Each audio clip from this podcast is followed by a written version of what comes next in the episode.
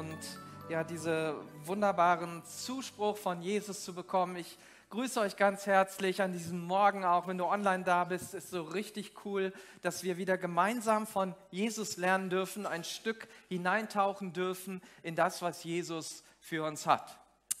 Und ihr seht schon und ahnt es wohl, dass eine neue Predigtserie auf uns wartet. Wir haben sie mal Follow the Way genannt.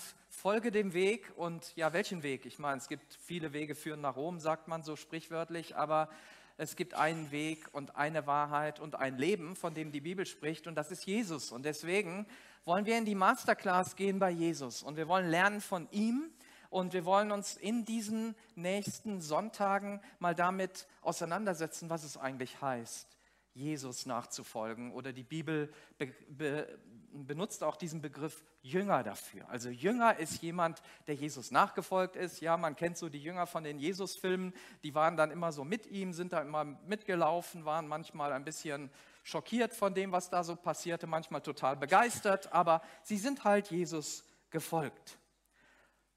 Und warum wir das tun, hat was damit zu tun mit ja, der Art und Weise, wie wir als Kirche unterwegs sind. Äh, wenn ihr da so auf die Seite schaut, dann seht ihr für Gott, für Menschen, für unsere Stadt leben. Das heißt, wir sind ja nicht Kirche einfach so, sondern wir sind eine Kirche, die ganz bewusst diesen Auftrag von Jesus Christus ernst nimmt und sagt, wenn Gott sagt, das höchste Gebot ist, du sollst Gott lieben über alles, dann wollen wir das fördern dann wollen wir für Gott leben. Wenn Jesus in demselben Atemzug sagt, und liebe deinen Nächsten wie dich selbst, dann wollen wir das fördern. Und wir wollen lernen miteinander, wie ist Jesus dem Menschen begegnet und wie können wir Menschen begegnen, einander begegnen. Und wir wollen für unsere Stadt leben. Und Jesus sagt, ja, ihr sollt überall hingehen und Menschen zu meinen Nachfolgern machen, zu meinen Jüngern machen. Und ihr sollt sie lehren, alles zu halten, was ich euch selber gelehrt habe, was ich euch aufgetragen habe, das sollt ihr ihnen weitergeben. Als Kirche wollen wir diese Berufung fördern und auch deine Berufung fördern.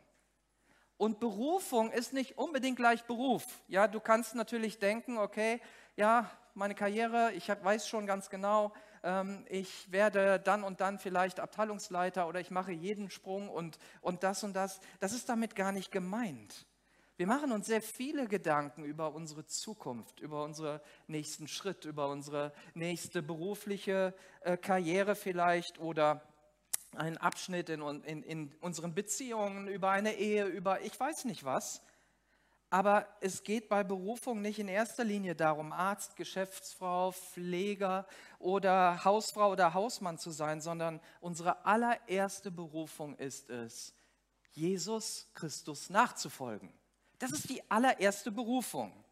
Und vielleicht denkst du jetzt, oh, da bin ich ja hier falsch, da habe ich jetzt so gar keine Lust zu ähm, Jesus nachzufolgen. Warum sollte man das auch tun? Ja, ich, A, kenne ich diesen Jesus nicht und B, habe ich eh keine Lust, irgendjemandem nachzufolgen. Äh, das macht man heute nicht. Ich bin ja mein eigener Chef in Anführungsstrichen, ich weiß doch selber, wo es lang geht. Ich muss doch niemandem folgen, sondern ich kann vielleicht noch anderen zeigen, wo es lang geht. Aber vielleicht kannst du heute etwas lernen ähm, und etwas mitbekommen von dieser gewaltigen Kraft, die darin liegt, diesem Jesus nachzufolgen. Und wenn wir so eingenommen sind von all diesen Gedanken des Alltags und, und unseren Vorstellungen, wie wir uns selber entwickeln können, wie wäre es, wenn wir uns mal genauso viele Gedanken darüber machen, was es bedeutet, Jesus nachzufolgen, als die Gedanken, die du vielleicht gemacht hast, bevor du deine Hochzeit geplant hast, wo du wohnen wirst, welchen Beruf du ergreifen wirst wie würde unser Leben aussehen, wenn die Frage nach unserer Berufung mehr Raum einnehmen würde? Wenn mehr Raum dafür wäre, what would Jesus do? Was würde Jesus tun?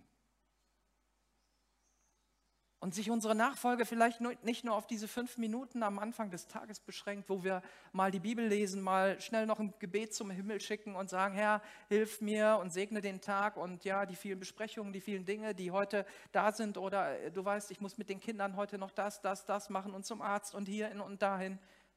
vielleicht würde sich unser Leben ändern, wenn wir lernen würden, wie viel Großartiges rauskommt aus dem, wenn wir Jesus ähm, nachfolgen. Großartiges für dich, für mich und für jeden um uns herum. Und deswegen wollen wir uns diese Frage stellen, was bedeutet es, Jesus nachzufolgen? Und ich kann dir jetzt schon versprechen, wenn du Jesus wirklich nachfolgst, wird sich dein Leben dramatisch verändern. Es wird sich nicht nur etwas verändern, es wird sich dramatisch verändern. Es wird nicht mehr an vielen Stellen nicht mehr dasselbe sein und im Laufe der Zeit sogar ähm, überall werden, wird der Einfluss von Jesus sichtbar. Und das heißt jetzt nicht, du musst deinen Job kündigen oder du musst dir Sandalen anschnallen und dann durch die Lande ziehen und irgendwie ähm, ja, den Menschen erzählen, äh, dass es einen Gott gibt und du musst auch nicht den ganzen Tag die Bibel lesen.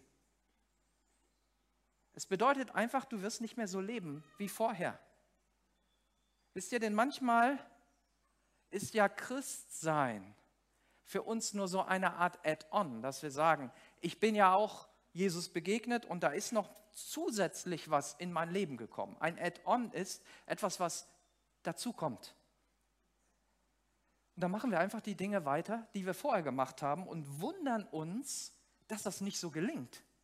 Denn du musst die Richtung ändern. Jesus sagt ja immer, ändere die Richtung. Tu Buße heißt das im biblischen Jargon. Heißt einfach, kehre um, ändere die Richtung und folge mir nach. Und wenn wir das nicht tun, dann wird natürlich auch dieser Erfolg sich nicht einstellen, wenn ich mein Leben weiter lebe und halt Jesus so hier und da mit dabei ist. Jesus folgt eigentlich mir, ne? nicht ich ihm, sondern er folgt mir so überall hin. Und wenn wir das tun, fehlt uns vermutlich ein Verständnis dafür, was eine Entscheidung für Jesus Christus wirklich bedeutet und was es bedeutet, ihm nachzufolgen. Und das war ein krasser, aber ein richtig krasser Einschnitt im Leben der Menschen, die das getan haben. Und ähm, ich stelle nochmal zwei Verse über diese Serie, die uns wahrscheinlich immer wieder begegnen werden, jetzt im Laufe der nächsten Predigten, die das so ein Stückchen ausdrücken. Im Römer 8, Vers 29 heißt es, schon vor aller Zeit hat Gott die Entscheidung getroffen, dass sie ihm gehören sollen. Wir sollen ihm gehören. Darum hat er auch von Anfang an vorgesehen, dass ihr ganzes Wesen so umgestaltet wird, dass sie seinem Sohn gleich sind. Er ist das Bild, dem sie ähnlicher werden sollen, denn er soll der Erstgeborene unter vielen Brüdern und auch, ich ergänze das mal, unter vielen Schwestern sein. Jesus, dein Bruder, Jesus, deine Schwester, aber er ist unser großer Bruder, dem wir folgen und wo wir einen Wunsch haben, ihm ähnlich zu werden und unser ganzes Wesen umgestaltet wird, sodass wir ihm gleich werden da ist ja ein Prozess mit verbunden. Das geht ja nicht mal so von heute auf morgen, dass dein ganzes, ganzes Wesen umgestaltet wird. Oder wenn wir weiter im Römerbrief gehen, in das zwölfte Kapitel, Vers 2, dann heißt es dort, richtet euch nicht länger nach den Maßstäben dieser Welt. Und das ist ja leichter gesagt als getan. Ja, weil die Maßstäbe dieser Welt bestimmen uns ja. Es ist ja der Maßstab, an dem wir uns messen, an dem andere uns messen, in dem wir unterwegs sind. Und dann heißt es, Nein, sondern lernt in einer neuen Weise zu denken, damit ihr verändert werdet und beurteilen könnt, ob etwas Gottes Wille ist, ob es gut ist, ob Gott Freude daran hat und ob es vollkommen ist. Und damit wir das mal so ein Stück näher greifbar machen, blende ich erstmal 2000 Jahre zurück. Also ich bin eigentlich nicht so geschichtsinteressiert, aber das ist wirklich spannend und das ist wirklich wichtig, da mal jetzt 2000 Jahre zurückzublicken und in die Zeit von Jesus einzutauchen. Ja, wir, wir, gehen jetzt mal so zurück und dann hast du wahrscheinlich so bestimmte Bilder, wie Leute in Sandalen und langen Kleidern da rumlaufen und wie sie so um Jesus rumsitzen und so weiter. Genau da blenden wir jetzt mal hin.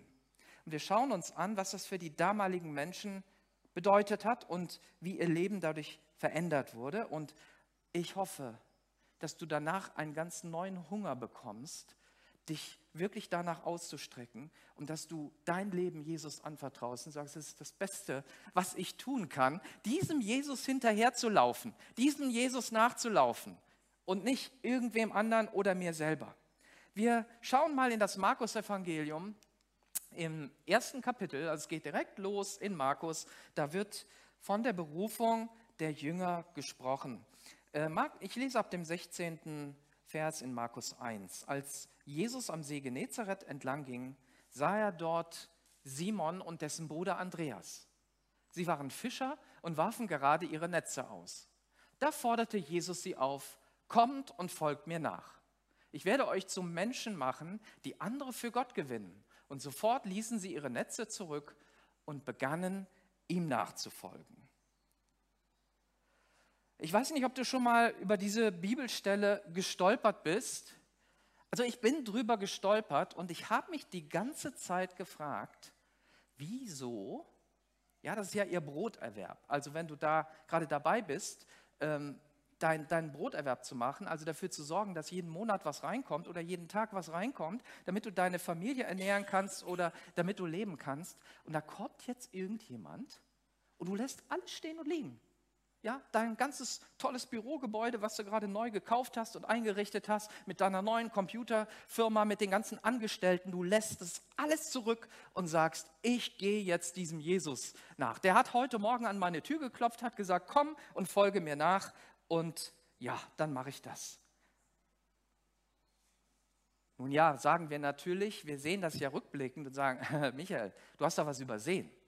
Da ist ja nicht irgendwer gekommen, da ist ja Gottes Sohn gekommen der dort angeklopft hat. Und wenn Jesus kommt, dann lasse ich natürlich alles stehen und liegen und folge ihm nach. Also wenn der Messias vor meiner Tür steht, Messias, das war der Erretter, der lang ersehnte Erretter der damaligen Zeit, ja, da bin ich natürlich dabei. Da lasse ich alles liegen, auch noch mehr als meine letzte. Let's go. Ja, da sind wir unterwegs und jetzt machen wir, machen wir eine Reise mit Jesus. Aber äh, blendet mal zurück. Jesus war noch nicht bekannt als Gottes Sohn. Zu diesem Zeitpunkt wussten dieser Petrus, der Andreas und ja, also der Simon hieß ja noch gar nicht Petrus, sondern der hieß Simon. Ähm, ja, der ist uns ja mehr bekannt unter dem Namen Petrus. Die kannten den doch gar nicht als Sohn Gottes. Die hatten keine Ahnung, dass das Gott ist, der vor ihnen steht. Und unter diesen Voraussetzungen stelle ich mir ja schon die Frage, wieso haben sie das gemacht? Und ich hoffe, ihr werdet das gleich verstehen, warum sie das gemacht haben und auch keine Sekunde gezögert hat, denn da steckt mehr hinter. Da steckt was ganz, ganz Großartiges hinter. Und für die war das der Jackpot, dass da Jesus kam und gesagt hat, jetzt folgt mir nach. Das war für die wie zehnmal im Lotto gewonnen zu haben mit, mit dem höchsten Gewinn, den du haben kannst. Lass uns mal überlegen, wer unsere Vorbilder so sind. Wer sind unsere Vorbilder? Ich würde sagen, wenn du gerade so bei Kindern und Jugendlichen schaust, bei jungen Menschen, zu wem schaut man auf? Wie, wie möchte man sein?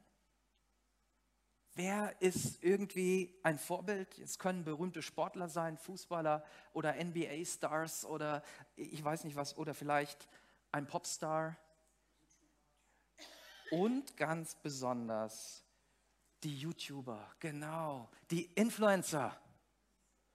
Die haben Millionen von Followern. Und ihr glaubt nicht, was los ist, wenn ein Influencer irgendwo auftaucht. Also jetzt vor kurzem, so vor einer, ein, zwei Wochen war die Gamescom. Das ist die weltgrößte Spielemesse. Die war hier in Köln. Und die müssen ganze Hallen sperren, weil da ein Auflauf ist wenn da ein, einer dieser YouTuber, der da irgendein Game macht oder der ein Influencer ist, auftaucht. Du willst in seiner Nähe sein. Du willst den sehen. Du, wenn er nur da hinten geht, dann sagst du, ich habe den so und so oder die so und so gesehen. Eines Tages werde ich so sein wie sie. Ich werde auch so berühmt. Ich werde auch so erfolgreich sein. Ich werde auch so viele gute Sachen über YouTube sagen und so vielen Menschen helfen, wie die das tun. Und wenn du sie dann mal getroffen hast oder so ein Autogramm von denen bekommen hast oder, oder nur mal die Hand gegeben hast, du, du wirst denen nie wieder im Leben die Hände waschen oder dich duschen. Glaub mir, du wirst es nie wieder tun. Das wäre das Größte ja, für, für, für Jugendliche und, und, und für, für Leute, die da so hinterher sind, mal einen Tag mit denen zu verbringen. Menschen, die auf YouTube, Instagram, Twitch, TikTok und so weiter bekannt geworden sind, haben weltweit Millionen von auch älteren Menschen, die ihnen folgen. Und du kannst jetzt da denken, wie blöd. Ja, mache ich nicht, brauche ich nicht, aber es ist halt so. Und was die sagen oder denken, das denkst du auch. Das ist der, der Clou daran. Also wenn du als Eltern ein Kind hast und die folgen jemandem dort, dann glaub doch nicht, dass du noch was zu sagen hast. Weil das, was derjenige dort sagt, das ist richtig. Und das, was du sagst, das zeugt nur davon, dass du keine Ahnung hast. Gar keine. Und wenn die was kaufen, was machst du dann? Kaufst du das auch? Ha, wie schön. Ja, das hat die Werbeindustrie oder die, die ähm, Industrie hat das auch schon erkannt. Vor kurzem, ja, ja, das hatten wir schon. Ähm, und wer waren denn jetzt die Influencer der damaligen Zeit? Also YouTube gab es noch nicht und so, also das heißt, das war jetzt weniger möglich. Ähm, was glaubt ihr, wer, wer waren die Influencer der damaligen Zeit? Die Pharisäer, genau. Also, das waren nicht Sportler, Popstars oder sonst was, zu denen du aufgeschaut hast, sondern jeder kleine jüdische Junge wollte unbedingt eins werden. Schriftgelehrter, ein Rabbi. Zu denen hast du aufgeschaut. Die waren deine Vorbilder. Sie haben ihr ganzes Leben dahin gefiebert und aufgeschaut. Und, und ihr größtes Lebensziel war es, ein Schriftgelehrter zu werden, ein Geistlicher, ein Rabbiner, die Bibel zu verstehen und auszulegen die Bibel zu lehren, das war der Jackpot. Wenn du das erreicht hattest, dann warst du wer? Dann haben die Leute auf dich gehört, sie haben dich wahrgenommen, du hattest Einfluss, du warst ein echter Influencer. Vielleicht versteht ihr jetzt auch, wir reden immer von dem Paulus, ja, der die Briefe geschrieben hat. Der Paulus war ein echter Influencer, als er noch Saulus hieß. Der der konnte die Gemeinde verfolgen, der konnte dies und das machen. Auf den hat man gehört. Wenn du ein kleiner Junge warst und vor einem Rabbiner standst, hast du den wahrscheinlich angehimmelt und hast gesagt, so will ich auch einmal werden. Und wenn es Poster gegeben hätte, dann hätte wahrscheinlich jeder ein Poster von Gamaliel, von Nikodemus, von Saulus oder von irgendwelchen anderen im Kinderzimmer aufgehängt. Und wenn die dann noch modische Sandalen angehabt hätten, du hättest die bestimmt gekauft und hättest die ganz bestimmt auch gewollt. Hast du den gesehen, was der heute wieder trägt? Und das ist natürlich für uns undenkbar. Also ich sehe schon so an euren Gesichtern, da ist ja so eine gewisse, uh, jetzt kommt der mit diesen alten schriftgelehrten Geschichten. Das will doch heute keiner mehr hören. Was soll denn das? Ist genau das gleiche wie mit den Influencern auf YouTube. Vielleicht will das in 20, 30 Jahren auch keiner mehr hören, aber es ist halt so. Jeder Junge wollte Schriftgelehrter werden, weil sie auch mit der Schrift groß geworden sind. Also mit der Schrift meine ich die Bibel, also die aufgeschriebene Bibel, die gab es ja noch nicht als gedrucktes Buch, sondern das waren halt Buchrollen, die immer genommen wurden, aufgemacht wurden und gelesen wurden. Und wir gehen mal in das damalige Ausbildungssystem hinein und wir denken oft so, die Jünger, die Jesus da berufen hat, die waren so ungebildet, ne? so irgendwie 30-jährige Männer, die fluchen und die es zu nichts gebracht haben und jetzt da als Fischer irgendwie so das Letzte machen, was vielleicht jemand machen will. Aber der Weg zu einem Rabbiner, der war richtig lang und hart. Das jüdische Bildungssystem war ein richtig krasses Bildungssystem und wir wollen mal eintauchen. Das beginnt schon in der Grundschule sozusagen, ich nenne das einfach mal so, es gibt natürlich biblische Begriffe dafür, aber ich glaube, die tun jetzt nicht zur Sache. Mit fünf Jahren ging es los. Du hast angefangen, die Tora zu lesen, in den fünf Büchern Mose zu lesen und im Beisein eines Lehrers hast du auch gelernt, wie man auswendig lernt. Das ist ein, großer, ein großes Plus, was viele Juden hatten und auch heute teilweise noch haben. Die können sich die Dinge super gut merken, weil sie gelernt haben, wie man auswendig lernt. Und sie wollen ja die Schrift immer wieder aufsagen. Und deswegen hast du schon als Fünfjähriger angefangen und als Junge und als Mädchen das zu tun, wie man auswendig lernt und die Fähigkeit erlernt, wie man sich an Bibelworte erinnert. Also ich finde jetzt, das ist schon mal gar nicht so schlecht. Das täte uns auch gut, ähm, da in die Richtung mal ein bisschen was mehr zu tun. Nicht nur immer den Vers des Tages rausziehen, mal eben schnell lesen, sondern lerne doch mal das ein oder andere Wort Gottes auswendig und zitiere es. Und gerade in schwierigen Situationen erinnere ich mich dann an die Dinge, an den Zuspruch Gottes. Und, und es gibt so Bibelverse, die, die sage ich immer rauf und runter, auf und ab, weil die besonders in mein Leben hineinsprechen und mir helfen, wieder nach oben zu schauen. Dann kamst du in die weiterführende Schule, aber nicht jeder nur die Besten aus diesem Kreis, also die alle die 1 plus Leute, die kamen überhaupt nur weiter in die weiterführende Schule und du musstest noch ein Merkmal haben, du musstest ein Junge sein. Als Mädchen war da für dich deine Reise schon zu Ende. Du hast dann auch die restlichen Schriften kennengelernt, du hast auswendig gelernt, du hast Interpretationen kennengelernt, die der Rabbi dir gegeben hat über die Schrift und du hast vor allem eins gelernt, wie man Fragen stellt. Du wurdest als Schüler nicht danach beurteilt, wie viel du weißt, sondern wie gut du Fragen stellen kannst. Man lernt durch Fragen stellen. Ja, wie gut du als Schüler warst, hing davon ab, wie gut du Fragen stellen konntest. Und sie haben sich halt getroffen und haben Fragen gestellt. Und wenn du jetzt ins Neue Testament reinschaust, dann fällt dir eins auf. Die Leute haben Jesus unentwegt Fragen gestellt. Da kamen die Pharisäer, da kamen die Leute, da kamen die Jünger. Sie haben ihn unentwegt gefragt. Sie haben ihn überhäuft mit Fragen. Und wir denken manchmal, ja, die wollten ihn austricksen. Ja, es gab auch so Situationen, in denen Jesus ausgetrickst werden sollte, aber im Großen und Ganzen wollten die Leute einfach lernen. Die waren lernbegierig. Sie wollten etwas lernen. Und dann hast du Fragen gestellt und meistens hat ja dann der Rabbi mit einer Gegenfrage geantwortet. Meister, was denkst du? Ist Johannes vom Himmel oder ist er von den Menschen gekommen? Und Jesus antwortet dann, was denkt ihr? Die Antwort war sonnenklar, die er da gegeben hat. Aber die waren jetzt in einem Dilemma. Wenn sie nämlich sagen, dass Johannes von den Menschen nur ist, dann hätten sie das ganze Volk gegen sich gehabt. Hätten sie aber gesagt, er ist von Gott, da müssten sie sich rechtfertigen, warum sie ihm den Kopf haben abhacken lassen, wenn jemand von Gott kommt. Das war keine leichte Situation und Jesus hat einfach mit einer Gegenfrage geantwortet. Das war die Art und Weise, wie man in dieser Zeit, ja, in dieser Altersspanne, das sind ja schon richtig schlaue Kerlchen mit 13, wenn du schon schlaue Fragen stellen kannst, finde ich gut. Also würde uns auch nicht schaden. Lasst uns einander mehr Fragen stellen. Nicht nur die Frage, wie geht's dir und dann äh, eigentlich gar nicht an der Antwort interessiert zu sein, sondern wirklich aufrichtige Fragen. Und die Besten der Besten der Besten der Besten von denen, die konnten dann in die Oberstufe gehen, ja, in das Gymnasium plus oder wie auch immer. Und die kannten schon große Teile der Bibel auswendig.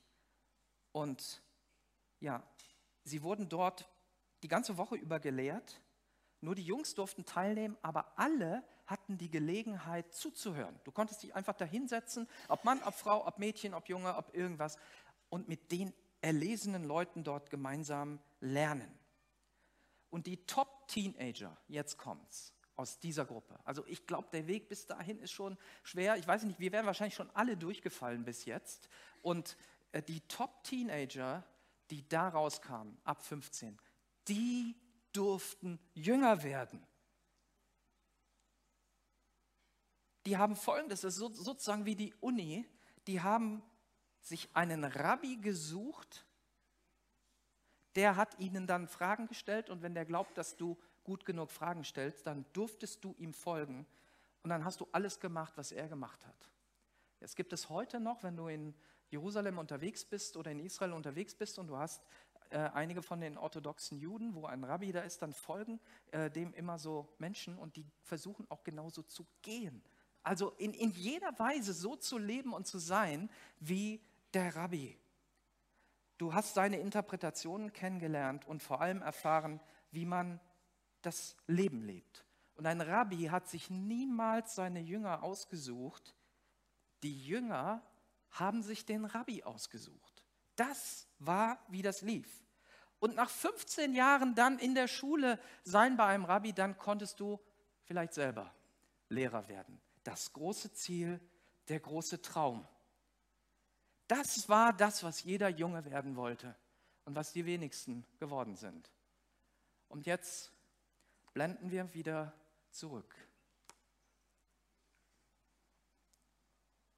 Petrus bzw. Simon, Andreas, sie kannten Jesus, weil Jesus war wahrscheinlich der krasseste Rabbi, der damals rumlief. Der war mit zwölf schon so schlau und, und, und war dort im Tempel mit den ganzen super top Schriftgelehrten unterwegs, dass die sich gewundert haben, gesagt haben, das ist ein außergewöhnlicher Schüler. Wow, was der alles weiß und wie weise der fragt, wie weise der unterwegs ist. Die kannten Jesus. Das war ein bekannter Rabbiner. Das war ein Popstar. Der war bekannt. Sie wussten, der Typ ist krass. Und jetzt stell dir vor, du bist, was glaubt ihr, wie alt die waren? Simon, Andreas, Petrus und also die alle, was glaubt ihr? Ja, also die, die waren 15, 16, die sind durchgefallen. Ihr Lebenstraum ist zerplatzt. Die wurden nicht mehr Rabbi, die wurden auch nicht mehr Jünger, die sind nicht angenommen worden, die waren nicht gut genug. Der Einzige, der schon verheiratet war, war Simon Petrus. Der mag vielleicht 18, 19 gewesen sein. Das waren alles Teenager, die da waren. Und jetzt kommt der Popstar und sagt, komm und folge mir nach, werde, werde mein Jünger. Jetzt verstehe ich auch, warum die alles hingeschmissen haben und gesagt haben, was ist denn das? Das gibt's ja gar nicht. Normalerweise muss ich mir einen suchen, wenn ich gut genug bin. Und jetzt kommt hier der King, der, der, oder einer der, der Besten, und der sagt zu mir, folge mir nach. Das ist ja wie Weihnachten, Ostern an einem Tag und zehnmal im Lotto gewonnen. Das gibt's ja gar nicht. Das gab es noch nie. Und das hat Jesus gemacht.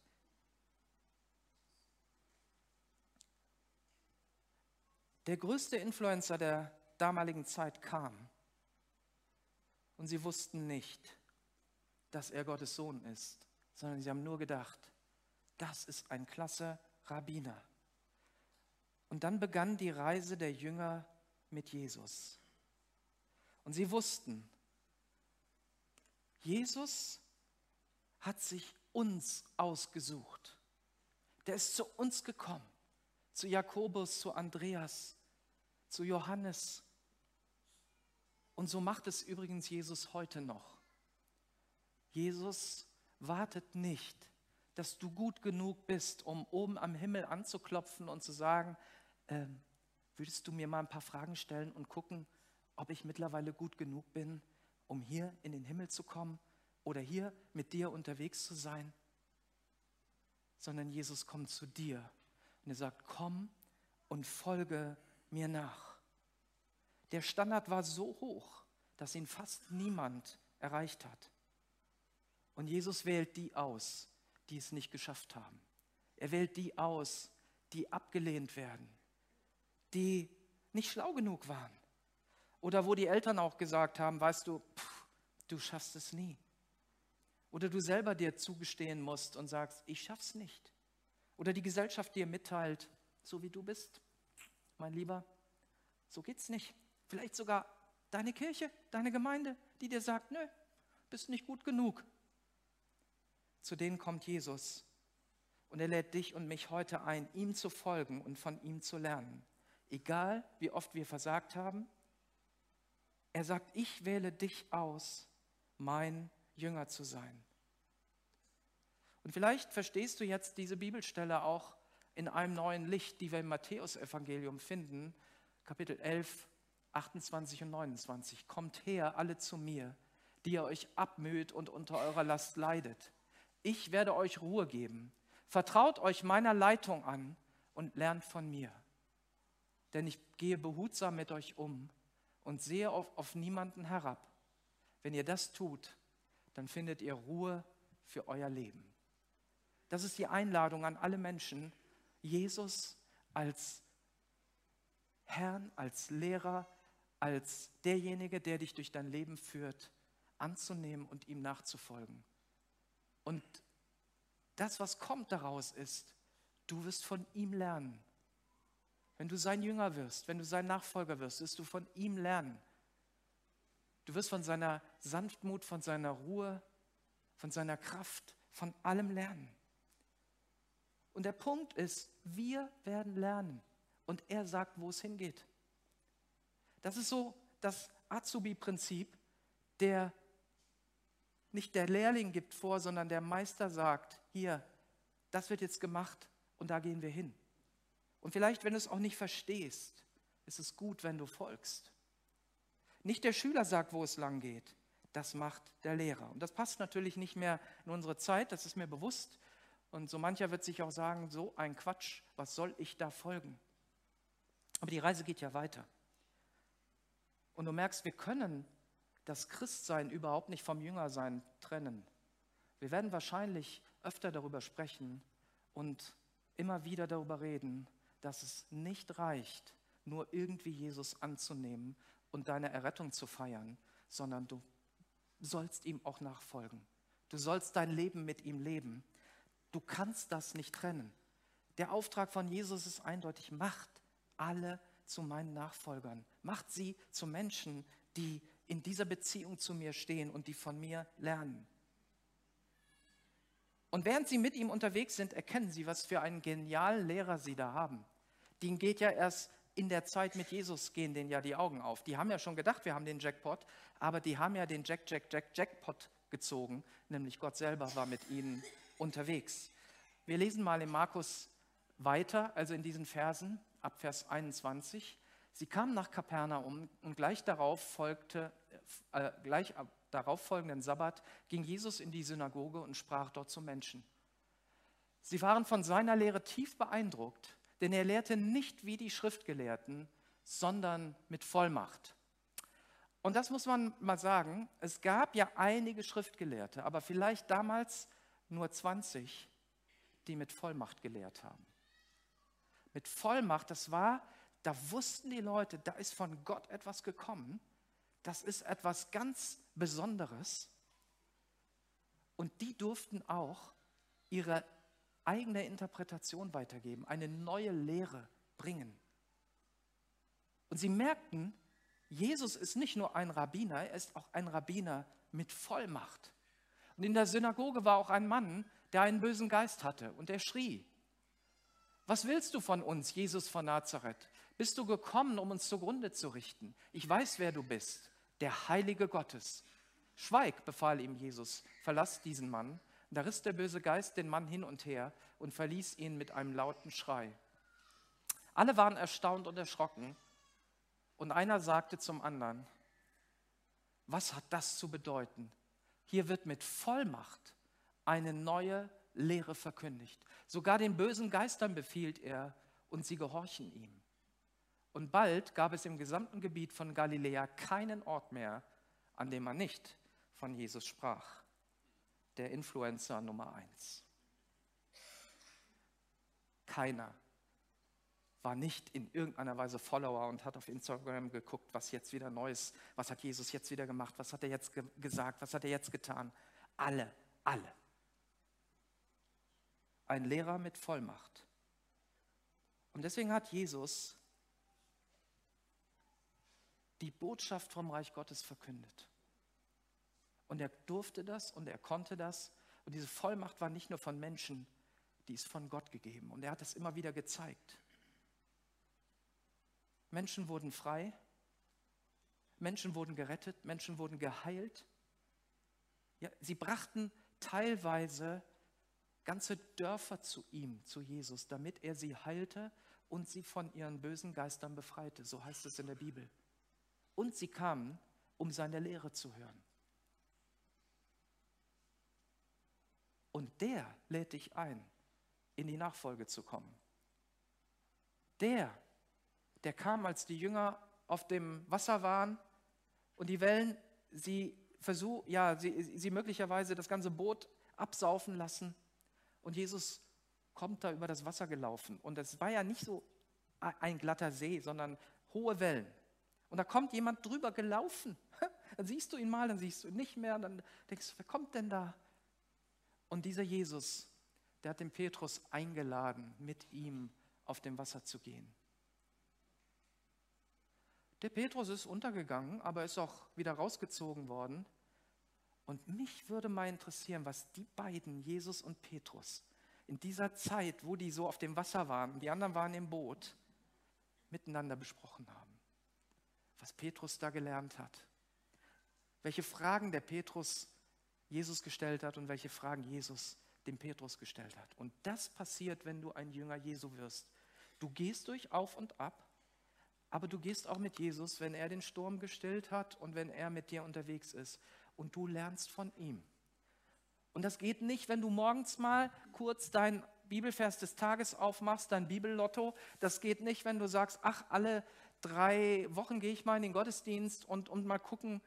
Das geht, wenn du mit Jesus lebst und auch mit Menschen lebst, die Jesus nachfolgen.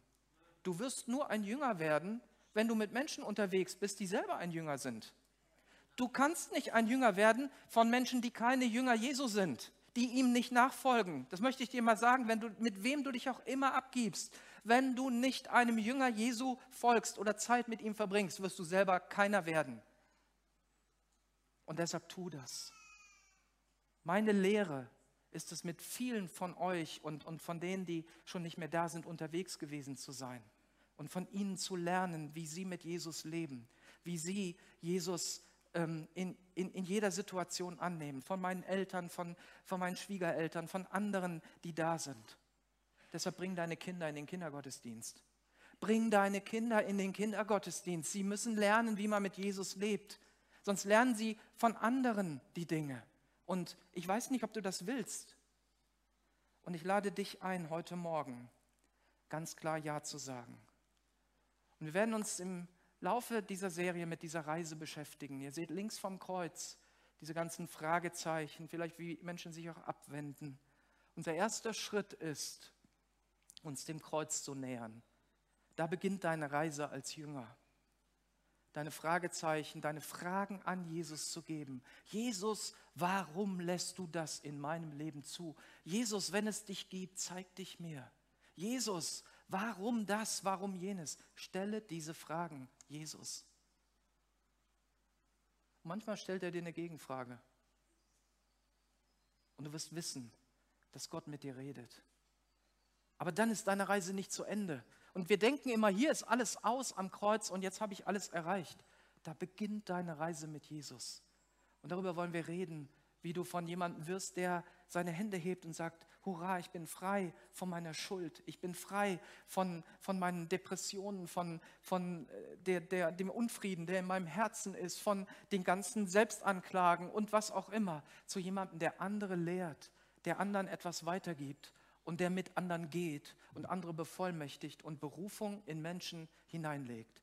Und das wollen wir tun. Deswegen sind wir als Kirche da. Wir wollen, dass Menschen da nicht stoppen, sondern dass sie Leben aus Jesus haben, Leben in Fülle. Ja, Jesus sagt, ich bin gekommen, damit ihr, ihr die Menschen das Leben habt. Leben in Überfluss, Leben in Fülle.